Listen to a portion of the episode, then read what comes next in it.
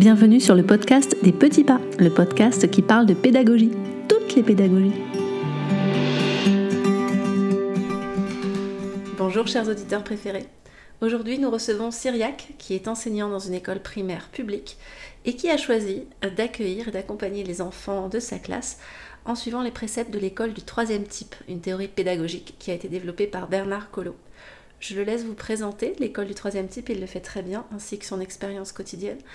Moi, ça m'a beaucoup rappelé euh, l'approche Reggio dont nous avons parlé il y a quelques semaines. Je ne sais pas si vous avez eu l'occasion d'écouter cet épisode euh, où Jennifer nous avait présenté avec beaucoup de détails l'approche Reggio, euh, la posture de l'enseignant qui se, qui se place en tant qu'enseignant-chercheur, l'implication dans la société, l'importance de l'environnement, et le travail autour des projets choisis par les élèves, tout ceci m'a paru euh, un parallèle intéressant, une approche française qui ressemble beaucoup à, celle qui est, euh, qui est développée à Reggio. Je vous laisse écouter Cyriac et puis merci, vous avez l'occasion de me laisser un petit message et de me dire ce que vous en pensez, que ce soit sur Facebook, sur Instagram. Surtout n'hésitez pas. Bonne écoute. Bonjour Cyriac. Bonjour Maïté. Merci beaucoup d'être avec nous aujourd'hui.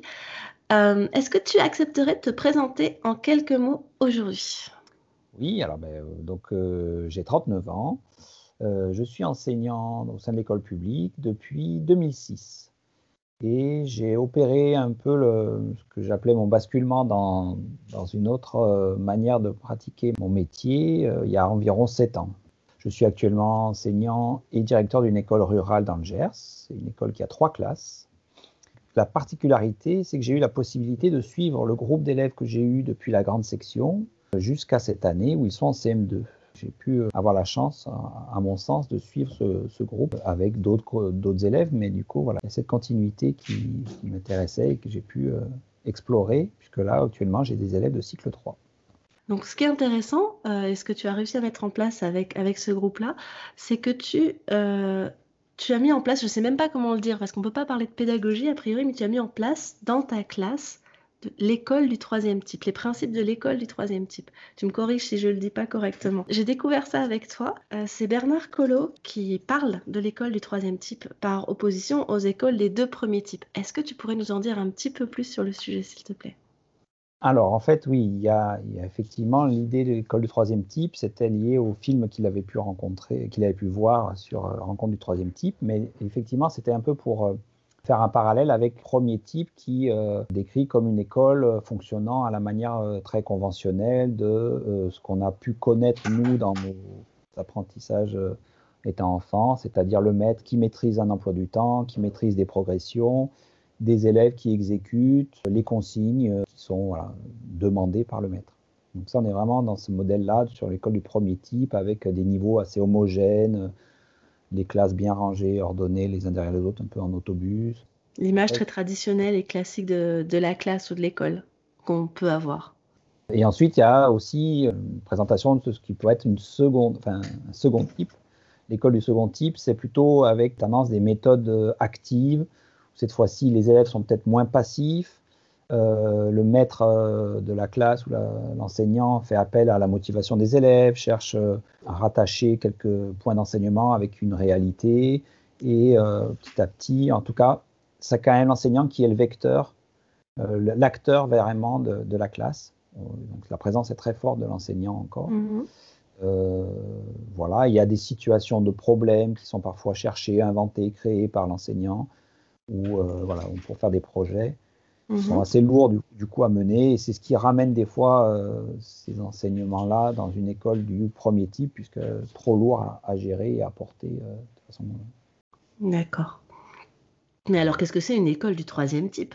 L'école du troisième type, c'est la présence d'enfants qui se trouvent au sein d'un groupe, dans un environnement qui euh, amène à, créer des processus d'apprentissage et des constructions de langage. Donc là, ce groupe, euh, il est euh, vraiment à l'image d'un système vivant. moi, depuis que je me suis aussi intéressé à la permaculture et à, tous ces milieux de, vie qui peuvent se créer au sein d'un espace, mm-hmm. ça me fait vraiment des, des, liens et des parallèles. Et L'idée, c'est que euh, ce groupe-là va euh, créer et, se, mettre en place des, des actions, des, des, activités qui vont déclencher des processus qui vont faire qu'après, eh ben, les apprentissages vont se créer, enfin, les choses vont se mettre en place à l'intérieur du groupe. Donc tu dis que ce sont les enfants qui mettent en place des choses. Alors voilà, c'est ça, c'est en fait le, les enfants qui, euh, par leur intérêt, leur envie, leur désir de, faire, de mhm. produire, de créer, d'imaginer, euh, mettent en place petit à petit leur, apprentissage en fonction de leurs besoins, leurs envies, leurs désirs. Quoi. Souvent, c'est un petit peu le, départ vers une école du troisième type. On tend vers une école du troisième type. Moi, personnellement, euh, voilà, je ne sais pas si je suis dans une école du troisième type. En tout cas, c'est faire en sorte que l'enfant, une fois adulte, soit autonome, ait suffisamment d'autonomie pour agir, pour être dans une société et qui ne reste pas passif dans cette société. Donc si je synthétise, l'école du premier type a pour moteur l'enseignant qui euh, dirige tout ce qui se passe dans sa classe. Dans l'école du second type, c'est toujours l'enseignant, mais qui essaye d'impliquer de, beaucoup plus ses enfants ses élèves dans le processus d'apprentissage. Dans l'école du troisième type, ce sont les enfants qui sont le moteur de l'apprentissage, de leur propre apprentissage. Voilà, c'est un petit peu euh, cette manière-là dont on peut percevoir les, différents strates et comment se, retrouver au sein de cette école du troisième type. Mais alors, quelle est la différence avec, euh, par exemple, les pédagogies Montessori ou Freinet? C'est vrai qu'on m'a souvent posé cette question et effectivement, il y a des choses sur lesquelles euh, je me retrouve aussi dans les activités de Montessori, les activités freinées, euh, notamment question d'aménagement de l'espace, de l'environnement où les enfants vont évoluer.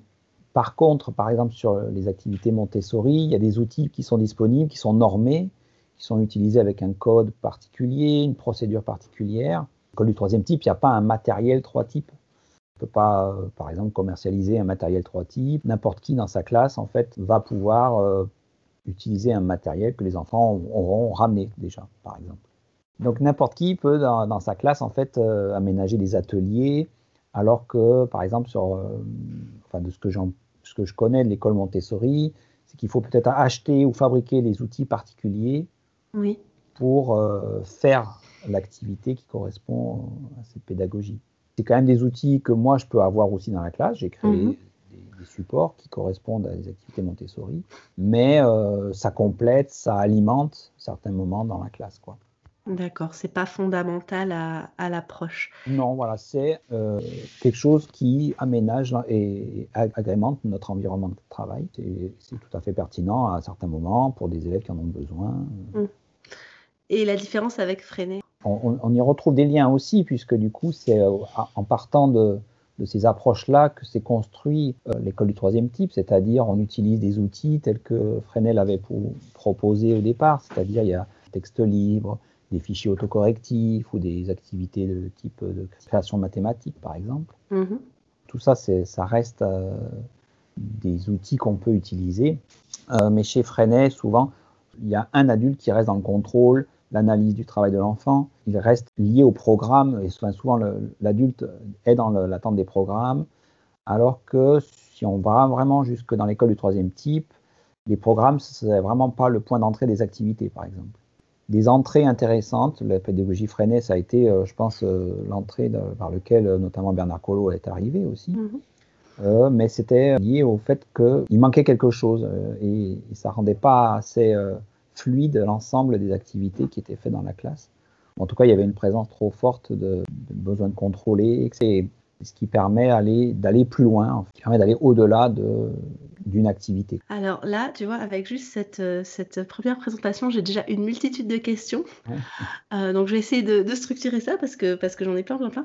Mais je vais commencer par te demander, euh, est-ce que tu, peux, tu nous as parlé de, Bernard Collot et donc du fait que Freinet et Montessori et d'autres pédagogies étaient à l'origine de cette pédagogie. Est-ce que tu veux bien nous faire peut-être une genèse ou un historique pour de cette approche, juste pour qu'on puisse se situer un peu? Alors en fait, donc Bernard Collot, c'était un enseignant à l'école publique qui a enseigné pendant, euh, euh, je crois, une trentaine d'années au sein d'une classe unique. C'est ce qui a permis en fait aussi de. Donc une classe unique, c'est-à-dire une classe, une classe généralement de section jusqu'à la jusqu'au CM2. Mhm. Donc c'était compliqué pour les inspecteurs de, pouvoir euh, vérifier ou en tout cas dire comment il faudrait s'y prendre dans une école à classe unique, puisque du coup ils n'avaient pas forcément les, clés pour répondre à, à ces problématiques qui font que quand on est sur du multi-âge, on ne peut pas faire faire la même chose à tout le monde en même temps. Et donc, c'est ce qui a permis d'être assez libre et autonome pour faire le cheminement qui a permis de créer, parce que l'école du troisième type, ça a été finalement l'aboutissement d'un processus et c'était pas un départ en fait. C'était vraiment l'idée que les choses se sont mises en place petit à petit à travers un cheminement, à travers notamment les apports de Freinet, Montessori aussi également, mais que face à du multi-âge, il fallait euh, euh, envisager autrement une manière euh, d'apprendre pour que les élèves puissent se, débrouiller seuls, quoi. Parce que quand on est en multi-âge, mmh. notamment plus petit jusqu'au CM2, ça devenait compliqué. Et donc, il a développé ça dans, dans les années 80, 70, 80 je crois qu'il a pris sa retraite en 1996.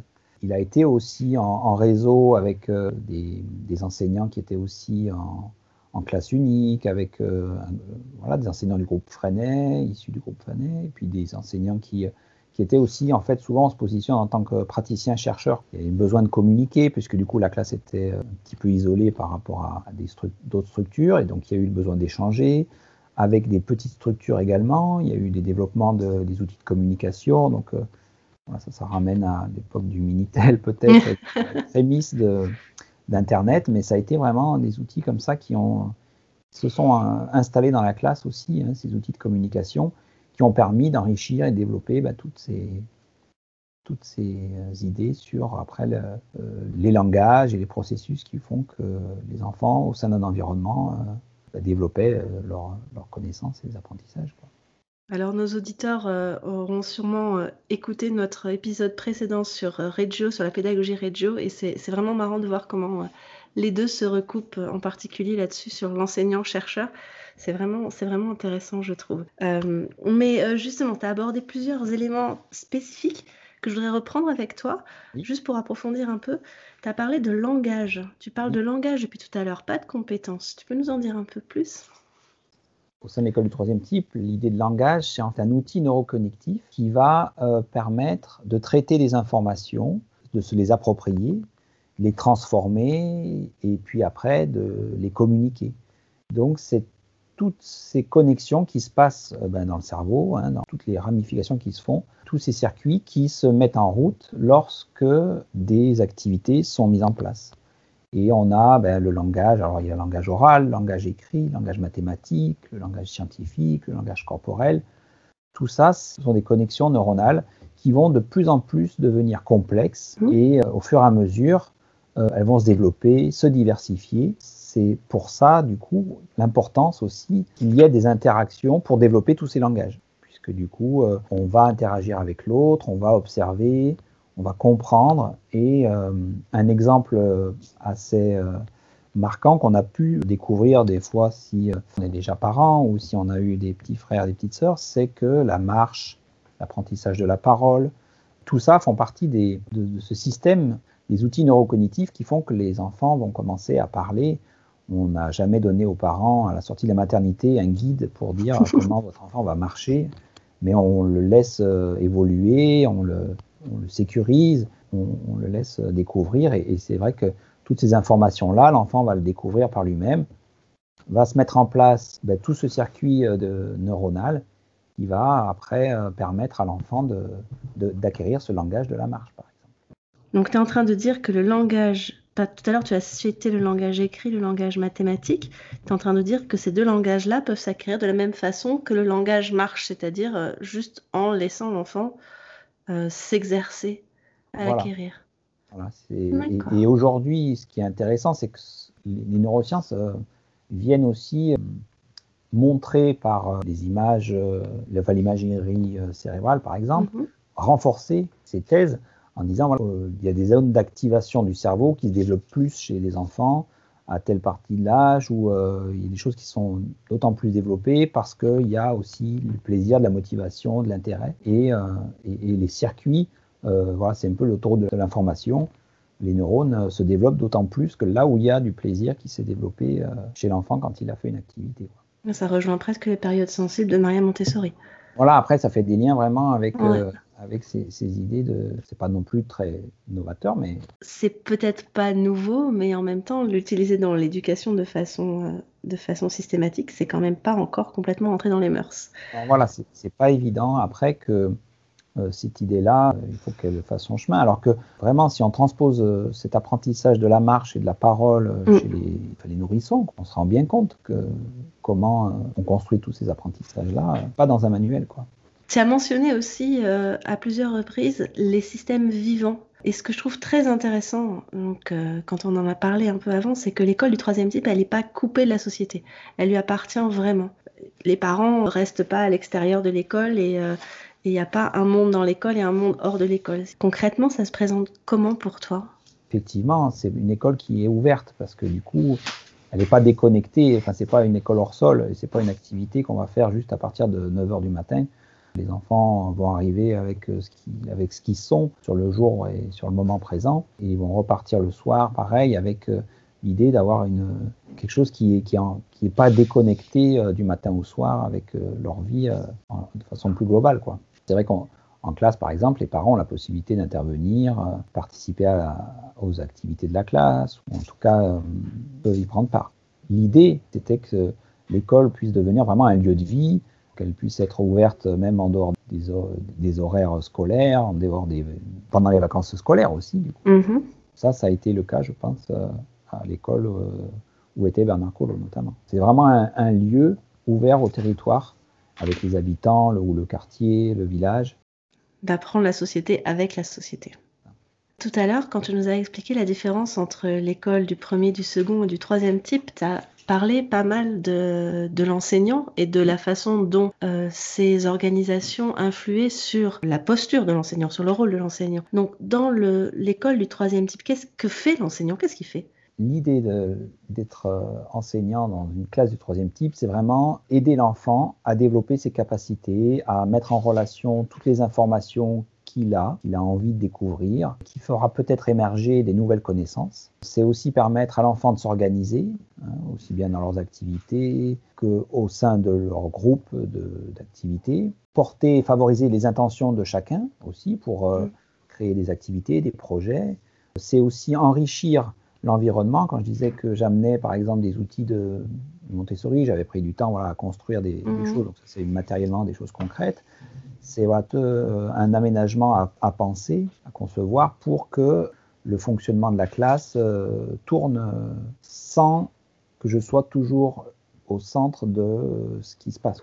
Donc tu gères l'environnement Voilà, c'est ça. C'est vraiment mise en place de l'environnement, accompagner les élèves et favoriser euh, leur intention. Leur intention dans euh, la production de finalement de projets personnels. C'est ça, de leurs projets, leurs, leurs envies d'activité, leur, euh, leur idée du moment, leur, leur, intention, etc. Est-ce que tu peux nous, nous, en parler, nous parler un peu plus de ces projets qui finalement, les projets des élèves structurent, structurent vos, vos, journées? À quoi ça ressemble un projet personnel d'élèves Est-ce que tu as des exemples? Est-ce que tu peux nous expliquer comment ils apprennent à travers ça?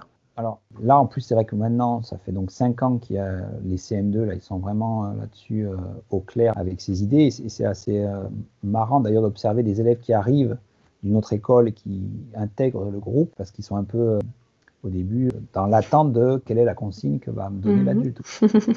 C'est assez intéressant. Et alors que pour les plus grands aujourd'hui, ils sont vraiment dans cette idée qu'ils sont là pour faire des choses sur lesquelles ils ont vraiment envie de, de s'impliquer, quoi. En tout cas, c'est ce qu'on recherche aussi, c'est que les enfants fassent vraiment de même les choses qui les intéressent. Alors là, par exemple, cette année, en septembre, là, il y a trois élèves qui ont voulu écrire une pièce de théâtre. Et, euh, donc, ils sont partis sur la production d'une pièce de théâtre. Et donc, moi, j'étais vraiment là pour déjà corriger les erreurs d'orthographe à ce moment-là. Vous voyez, mhm. c'était vraiment juste ça. J'ai vraiment pas de technique et de prétention pour être euh, un acteur ou un professionnel du théâtre. Donc, du coup, j'ai eu la possibilité de faire venir un intervenant. Et là, mon rôle, à mon sens, c'était de, d'accompagner ce groupe. Et donc là, on va avoir, euh, on a commencé à avoir, par exemple, on aura 12 heures d'intervention d'un professionnel. Reprendre un petit peu l'écriture du théâtre, revoir un petit peu qu'est-ce que va permettre euh, la réécriture, etc. Donc là, on est vraiment dans un accompagnement sur cette idée-là. Et puis, du coup, en plus, cette pièce-là, c'est pas juste un objet comme ça, c'est-à-dire qu'eux aussi ils font des liens. Donc l'idée, euh, cette pièce, c'était aussi un pays qui les attirait, c'était l'Inde.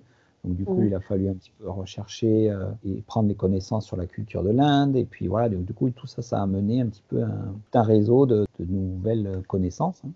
De questionnement et de réflexion. Ça, c'est vraiment une chose. Euh, puis on les voit quand ils sont vraiment à fond dedans. Euh, le, temps passe et Ils vont même plus en récréation. Il y a des moments, ils disent non, non, moi je reste dedans. Là, voilà, il y a par exemple, suite à ça aussi, ils ont voulu organiser des petits déjeuners du monde, par exemple. Euh, qu'est-ce que c'est? Donc là, par exemple, euh, il y a eu petit déjeuner parce qu'une élève qui a des origines anglaises, donc euh, elle, nous a fait, elle nous a présenté un petit peu la manière dont on pouvait déjeuner certaines, certaines, certaines fois chez elle en Angleterre. Donc ils ont préparé le petit déjeuner à la manière anglaise. Après, ils nous ont montré certaines manières de, préparer des plats en Nouvelle-Zélande.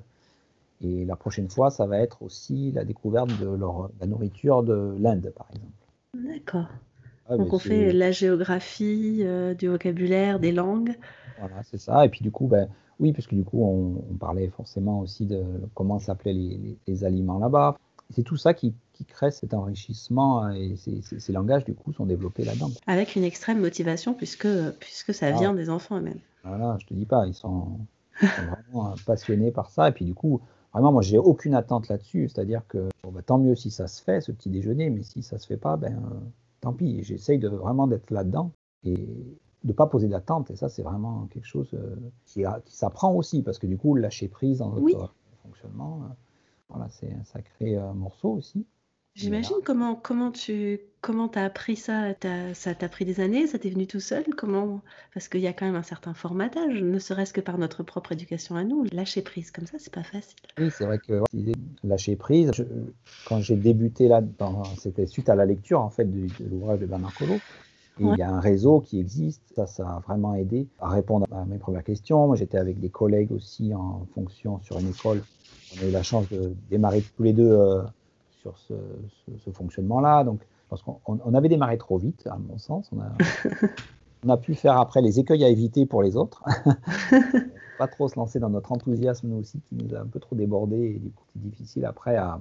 Euh, le retour de bâton a été un peu rude parfois euh, vis-à-vis de l'extérieur, du coup, puisque ça déstabilise tout ça. C'est, on perturbe un système là aussi. On est dans un système et, et, devoir faire quelque chose de différent, on perturbe le système. Pourquoi on est plutôt dans des phases de transition suite à l'observation du groupe, de la manière dont il est et comment il s'organise. Et ensuite, au fur et à mesure, on va déconstruire des choses. Un peu plus de, sagesse dans la mise en place, expérience. Et c'est comme ça qu'on arrive à lâcher prise aussi. C'est-à-dire qu'on va travailler dans des zones qui nous sécurisent aussi. Quoi.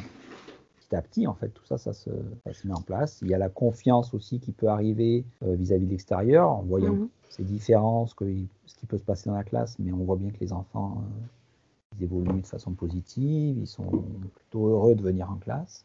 Tout ça qui, qui rentre en jeu. Bon, mais concrètement, ça ressemble à quoi une journée dans ta classe?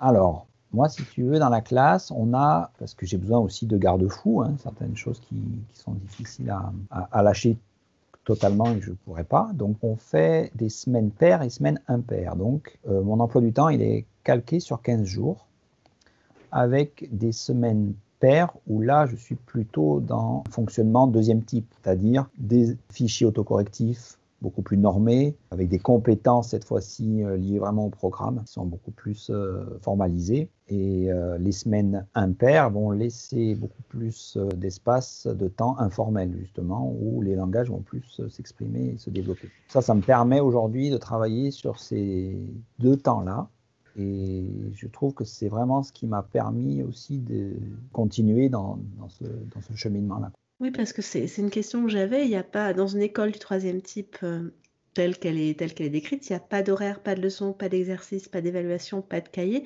Donc, comment tu fais pour t'assurer que tous les enfants que tu accueilles apprennent à lire, écrire, compter? C'est vrai que voilà, il y a ce petit dosage à savoir euh, dans quel euh, élément, moi, je suis en sécurité par rapport à tout ça. C'est-à-dire que je fais confiance aux enfants, mais en même temps, derrière, voilà, on est là au sein de l'école publique, donc avec des attentes institutionnelles.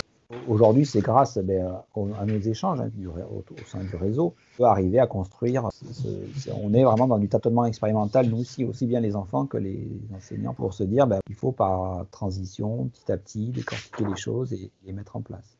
On est, on est sur ces deux temps-là, semaine paire et semaine impaire où j'arrive à, je crois que les parents aussi sont plutôt OK avec euh, ce qui se passe maintenant de, cette manière-là. On a des journées complètement euh, ouvertes et des journées un peu plus normées.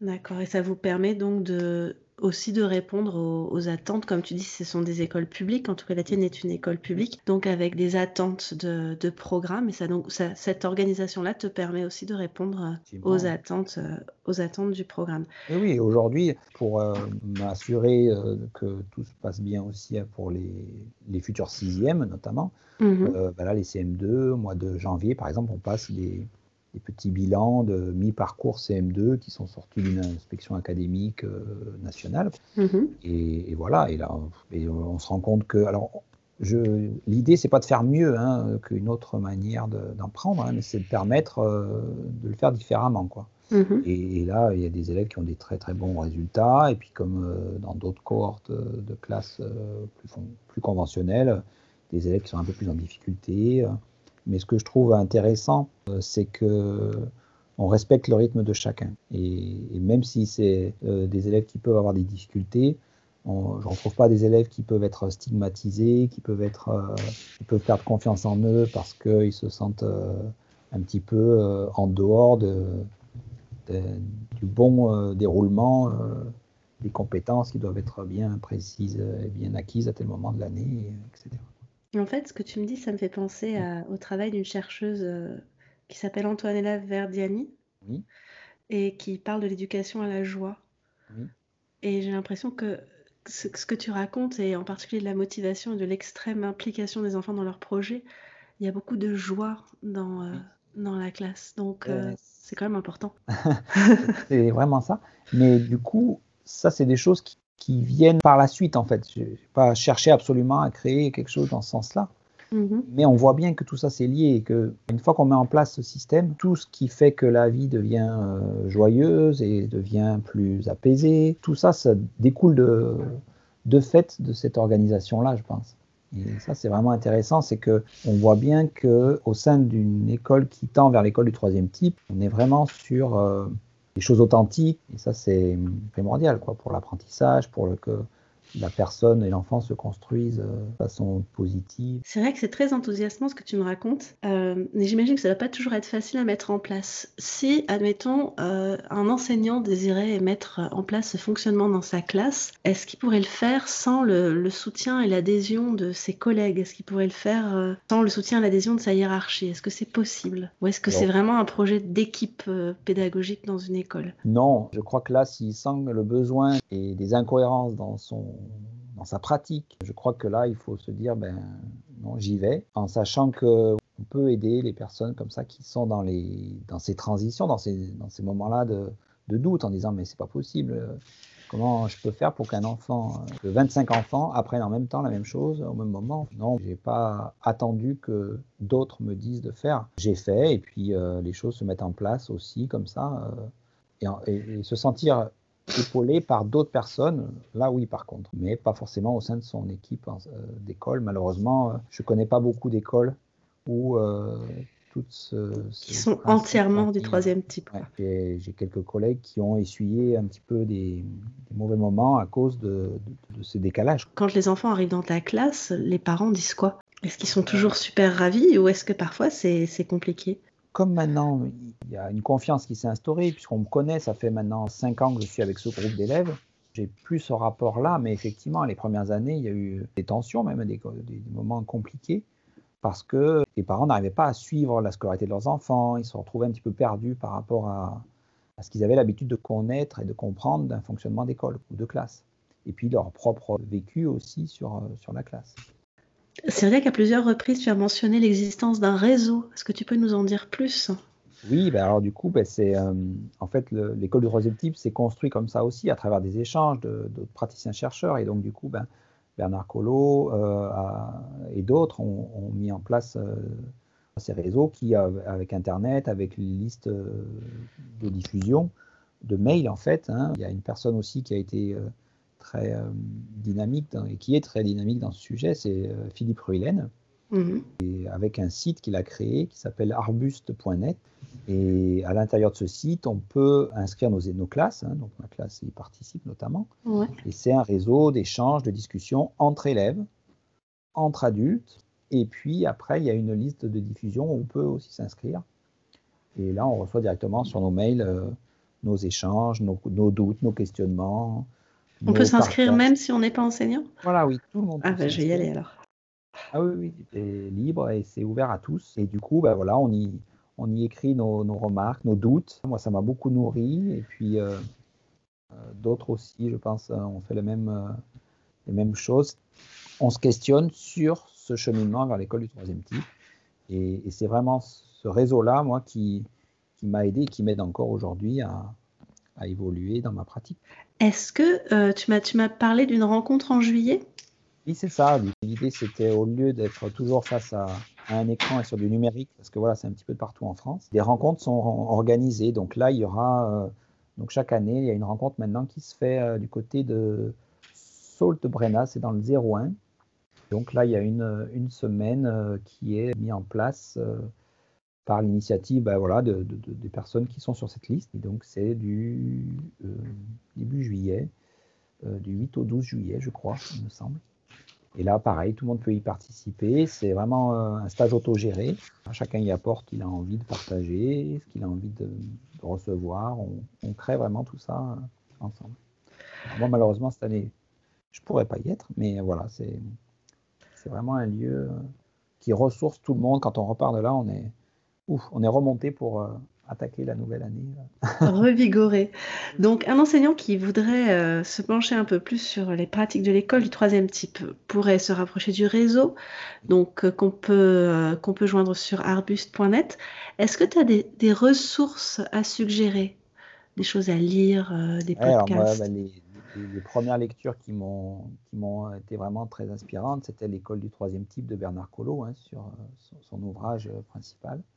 Euh, et puis tout ce qui parle autour de la pédagogie de la mouche, notamment, voilà, c'était toutes ces, ressources qu'il a pu écrire.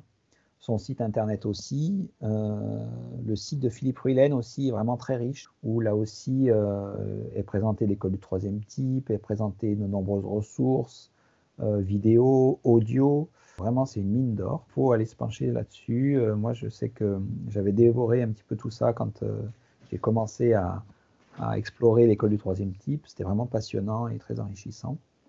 On mettra évidemment des liens dans les notes de l'épisode pour, pour nos auditeurs. Euh, merci beaucoup, Cyriac. Avec plaisir. Merci beaucoup. Merci à toi. Merci encore, Cyriac, pour ta disponibilité et ta générosité. J'aimerais beaucoup savoir si vous connaissiez déjà les écoles du troisième type et si celles-ci vous inspirent. Écrivez-nous, ça motive, sur Instagram, sur Facebook ou encore par email et laissez-nous des petites étoiles sur iTunes. Ça serait chouette de vous lire en attendant le prochain épisode. À bientôt! Merci d'avoir écouté ce nouvel épisode du podcast des petits pas. On se retrouve la semaine prochaine. En attendant, n'hésitez pas à visiter notre site internet www.éditiondespetitspas.com. À bientôt!